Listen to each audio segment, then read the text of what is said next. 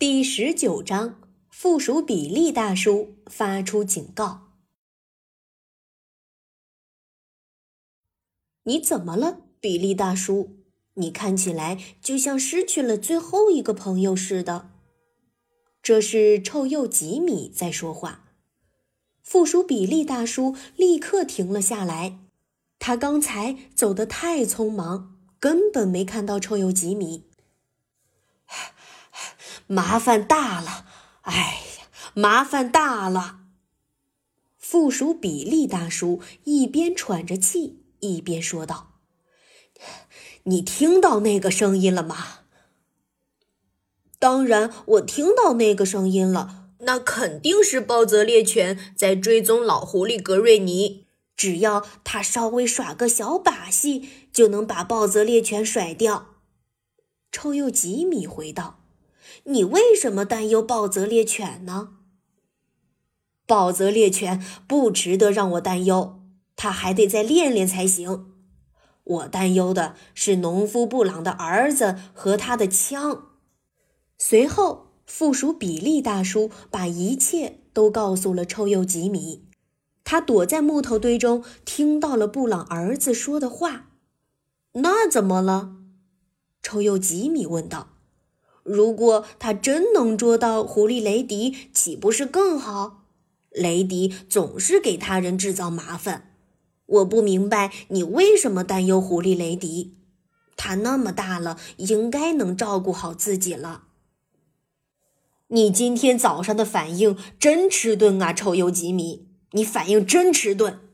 假设你遇到了农夫布朗的儿子，他手拿猎枪。正好找狐狸雷迪找的不耐烦了，那把枪有可能会走火。臭鼬吉米，如果枪正好对着你的话，那你的麻烦就大了。附属比利大叔说道。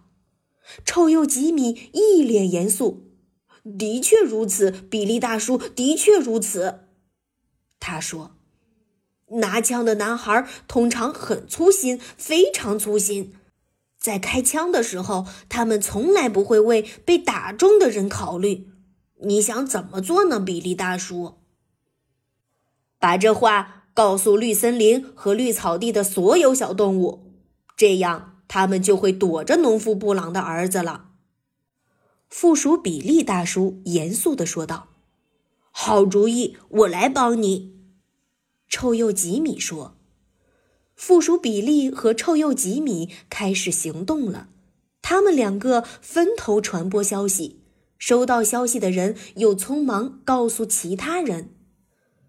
快乐的松鼠杰克把消息告诉了红松鼠查特若，查特若把消息告诉了条纹花栗鼠，花栗鼠把消息告诉了田鼠丹尼，丹尼把消息告诉了土拨鼠强尼。